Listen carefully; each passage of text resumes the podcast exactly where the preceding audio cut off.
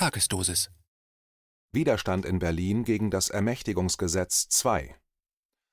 Wenn man denkt, der Staatsstreich macht zumindest mal eine Pause bei der Zerstörung des zivilisierten Lebens in Deutschland, setzt er immer noch eins drauf. Das neueste Kapitel des Corona-Unrechtsstaates trägt die unscheinbare Abkürzung IFSG § 28b. Eine Woche des massiven Widerstandes der Demokraten in Berlin hat begonnen.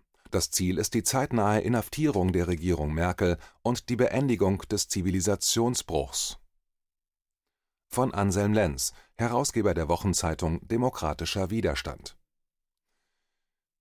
Zitat: Durchregieren bis in die Wohnzimmer der Menschen, Zitat Ende, das ist laut dem Netzwerk kritischer Richter und Staatsanwälte das Ziel des neuesten Staatsstreichs der Regierung Merkel, Made in USA. Laut der Medizinrechtsanwältin Beate Bahner bedeutet die neueste Fassung des Infektionsschutzgesetzes Zitat die Beendigung aller Freiheiten, die komplette Vernichtung der Rechte und die endgültige Beseitigung der Demokratie. Zitat Ende. Zumindest bis zur demokratischen Revolution. Und die findet in Form der größten Demokratiebewegung in 4000 Jahren bekannter europäischer Geschichte auch bereits statt. Die Frage ist nur noch, wann sie durchwirkt. Gegen das IFSG § 28b versammelten sich bereits am Dienstag immerhin rund 500 mutige Demokratinnen und Demokraten vor dem Bundestag, die kurzfristig ihre Proteste angemeldet hatten. Auf Plakaten wurde die Inhaftierung der Regierung Merkel gefordert. Für die laufende Woche werden massive Demonstrationen in Berlin erwartet, sowie Brief und Anrufaktionen bei den Parlamentariern. Insbesondere am kommenden Freitag am Bundestag und an den Berliner Regierungs und Konzernmedienzentren sowie am Samstag werden große Protestversammlungen gegen das geplante Ermächtigungsgesetz erwartet, wenn es bundesweit in allen Landeshauptstädten heißt: Es reicht. Mit dem neuen IFSG sollen weitere Ausgangssperren, Betriebsschließungen, Schulschließungen, Schließungen von Universitäten und Kulturstätten und zudem eine de facto Impfpflicht durchgedrückt werden. Das Regime will mit diesem IFSG jetzt in deine Wohnung und deinen Körper. Dafür soll nun der föderale Charakter der Bundesrepublik im Handstreich zerstört und zudem der Bundesrat umgangen werden. Die Volksvertreter in den Farben von CDU, CSU, SPD und Bündnisgrünen wollen das Ermächtigungsgesetz II noch diese Woche durch den Bundestag winken. Termine werden kurzfristig festgelegt. Die Demokratiebewegung muss wachsam sein. Ausschaltung der Gewaltenteilung Der Juristenverband führt zum geplanten Gesetz weiter aus, Zitat, in einer Art manipulierbarem Automatismus würde der Exekutive auf Bundesebene eine praktisch nur durch das Bundesverfassungsgericht überprüfbare Macht zur Einschränkung elementarer Grundrechte eingeräumt werden.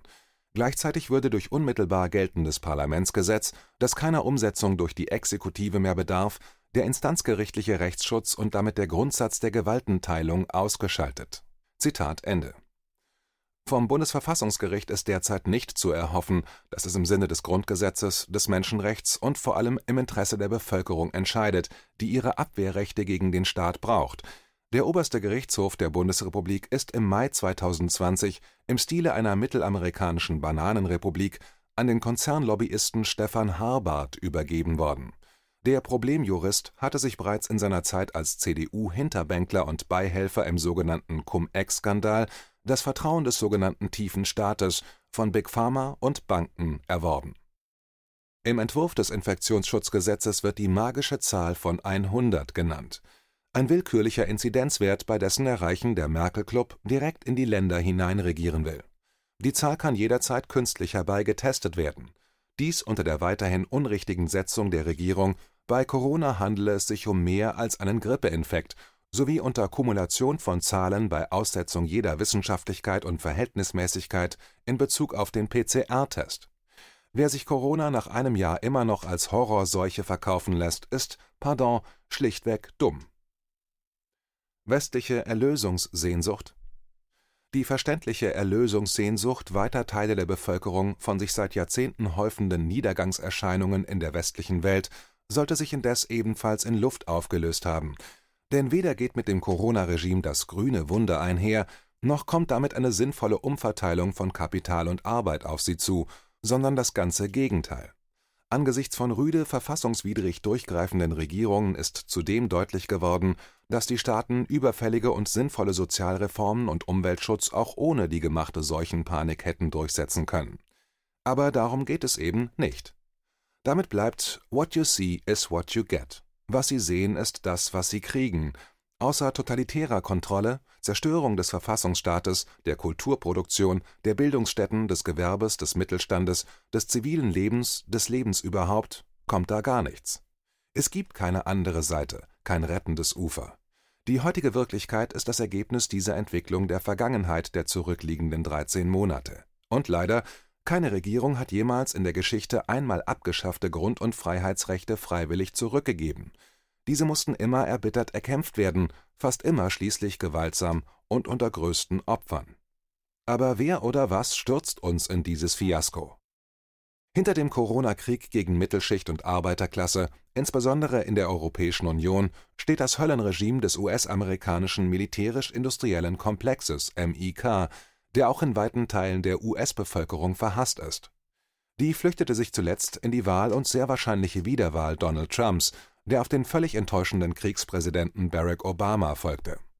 Der US-Präsident hatte sich am klassischen nationalliberalen Dealmaking orientiert und eine zwischenzeitliche Friedenspolitik eingeleitet. So zog er unter anderem 12.000 der 35.000 Soldaten aus dem US-besetzten Deutschland ab. Trauriges Amerika Mit dem unter dubiosen Umständen zu Jahresbeginn inaugurierten Joseph Biden rollte nach kaum vier Wochen die amerikanische Kriegsmaschinerie in Syrien und Osteuropa an. Auch in Deutschland wurden in den vergangenen Tagen die US-Besatzungstruppen wieder verstärkt die deutsche NATO-Ministerin Annegret Kramp-Karrenbauer (CDU) versprach am Dienstag in Berlin, sie werde alles tun, damit die Soldaten eine gute zweite Heimat bekommen. Der neue US-Kriegsminister Lloyd Austin grüßte zurück, die neuen US-Truppen auf deutschem Boden sollten in Europa „ wenn nötig kämpfen und siegen “. Vor dem MIK und dessen Marionetten hatte bereits der US-Präsident Dwight Eisenhower bei seiner Abschiedsrede 1961 gewarnt. Der skrupellos massenmörderische Apparat führte den Pinochet-Regime-Change in Chile herbei, später die US-Invasion des Iraks mit 1,2 Millionen zivilen Todesopfern und die gezielte Destabilisierung der Ukraine, um nur drei Beispiele des systematisch produzierten Unglücks auf Erden Made in USA zu nennen. Die USA mögen jahrzehntelang das kleinere Übel gewesen sein. Unter dem Stichwort Corona greift deren Oligarchenklasse nun die Bevölkerung der Satellitenstaaten direkt an um Beute für die eigenen Konzerne zu machen und dem unhaltbaren Wahn der Weltherrschaft zu frönen. Der vielzitierte Great Reset ist dabei sehr wahrscheinlich nur ein Layer, eine weitere Facette eines gigantischen Manövers gegen den freien Menschen. Das Imperium dreht durch. Möglichkeiten der Demokratiebewegung Abgesehen von den realistischen Möglichkeiten, den Wahn des verfassungswidrigen Corona-Ausnahmezustandes abzumildern und als letzte zivile Kontrollinstanz gegenüber der Regierung zu fungieren, sowie als lebendiges Archiv, wo Chronistenpflicht und gegenseitige Hilfe gewährt werden, hat die Demokratiebewegung durchaus die Chance, das Schlimmste abzuwenden.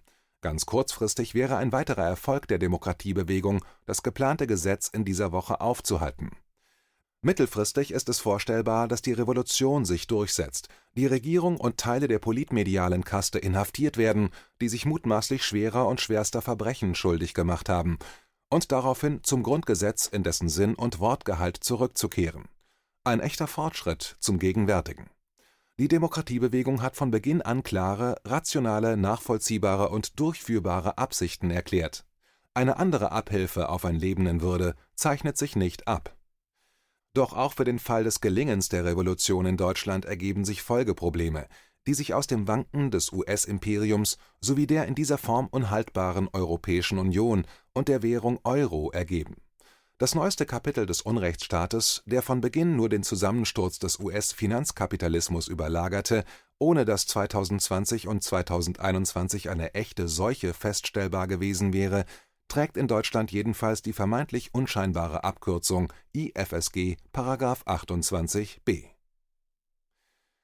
In Bewegung bleiben Will man den Versuch unternehmen, der Situation etwas Gutes abzugewinnen, so kann man sich einstweilen vorstellen, dass das Corona-Regime eine gewollte Insolvenzverschleppung ist, wie der Kabarettist und freiheitlich-demokratische Sozialist Uwe Steimle es nennt die Regierung verschafft uns Zeit, uns mittels verfassungsgebender Versammlung auch über unsere künftige Wirtschaftsrahmengesetzgebung zu verständigen. Das sollten wir mit öffentlicher Diskussion und Volksentscheiden tun, denn wir alle werden unter den künftigen Regeln zu leben haben. Dabei sind Menschenrecht und Grundgesetz brauchbare und bewährte Fundamente, auf denen auch jeder abgestimmte Fortschritt aufbauen kann. Realistischerweise sollte man sich aber auch darüber Gedanken machen, wie dem Clusterkrieg gegen das Menschsein ausgewichen werden kann, ohne sich aus dem eigenen Land vertreiben zu lassen. Und wie man trotz alledem beweglich und in Bewegung bleibt. Am besten bleibt man das in der Demokratiebewegung. Auf geht's! KenFM ist crowdfinanziert und unabhängig. Leiste deinen Beitrag zu freier Presse und unterstütze unsere Arbeit finanziell. Wenn du zukünftig keine Beiträge verpassen willst, abonniere den KenFM Newsletter und installiere dir die KenFM App für iPhone und Android. Weitere Informationen auf kenfm.de/support. Hallo Community. In diesem Video möchten wir euch das Thema Bitcoin ans Herz legen. Wir werden euch erklären, was Bitcoins sind, wie man damit bezahlen kann und welche Bedeutung diese Währung für KenFM hat. Viele von euch haben sicher schon von Bitcoin gehört oder nutzen es sogar privat. Wie ihr KenFM mit Bitcoins unterstützen könnt und warum das für uns aktuell sehr wichtig ist, verraten wir euch jetzt. Das ist ein Bitcoin. In Wirklichkeit existiert so ein Bitcoin aber gar nicht. Es gibt ihn nur virtuell im Internet als digitale Währung in einem digitalen Konto. Bitcoin ist eine sogenannte Kryptowährung, die bekannteste weltweit. Man kann damit via Computer oder Smartphone einkaufen, spenden oder sich gegenseitig Bitcoins zuschicken. Bitcoins kann man wie Währungen oder Edelmetalle zum aktuellen Wechselkurs kaufen, verkaufen oder von Freunden zugeschickt bekommen. Einzige Voraussetzung ein E-Wallet, zu Deutsch eine elektronische Geldbörse. Das ist ein Account oder Konto, über das man Bitcoins empfangen oder versenden kann. Wie ihr wisst, nutzen auch wir bei KenFM schon seit ein paar Jahren Bitcoin, damit wir im Notfall auch finanziell unabhängig bleiben können, zum Beispiel von Banken, die uns nicht mehr mögen. Da viele Banken mit unserer Berichterstattung nicht einverstanden sind und nicht im Zusammenhang mit KenFM genannt werden möchten, kam es in den letzten Monaten so weit, dass uns gar keine Bank mehr mag. Weshalb wir leider damit rechnen müssen, vom kompletten IBAN-Zahlungsverkehr ausgeschlossen zu werden. Deshalb der Appell an euch, Beschäftigt euch jetzt schon mit der Funktionsweise von Bitcoin, damit ihr uns auch im Notfall trotzdem weiter unterstützen könnt. Alles, was ihr dafür tun müsst, ist, eure bisherige Unterstützung in Euro einfach in Bitcoin an uns zu senden. Dazu legt ihr einfach eine kostenlose E-Wallet an, wandelt einen Betrag eurer Wahl in Bitcoin um und sendet uns diesen an unseren Bitcoin-Account. Den Link findet ihr unter jedem unserer Beiträge sowie unter diesem Video. Alternativ dazu könnt ihr aber auch diesen QR-Code mit eurem Smartphone scannen. Übrigens, eine detaillierte Schritt-für-Schritt-Anleitung haben wir zum Nachlesen für euch schon einmal vorbereitet. Ihr findet sie auf canfm.de/bitcoin. Ob Bitcoin oder Kryptowährungen wirklich die Zukunft des Geldes sind, wissen wir nicht. Aber vielleicht ist das bald unsere einzige Option, so unabhängig wie möglich und vor allem ohne Bankkonto für euch in Zukunft weiterhin freien und unabhängigen Journalismus machen zu können. Wir hoffen sehr auf eure Unterstützung und sagen jetzt schon tausendmal Danke. Euer Team von KenFM.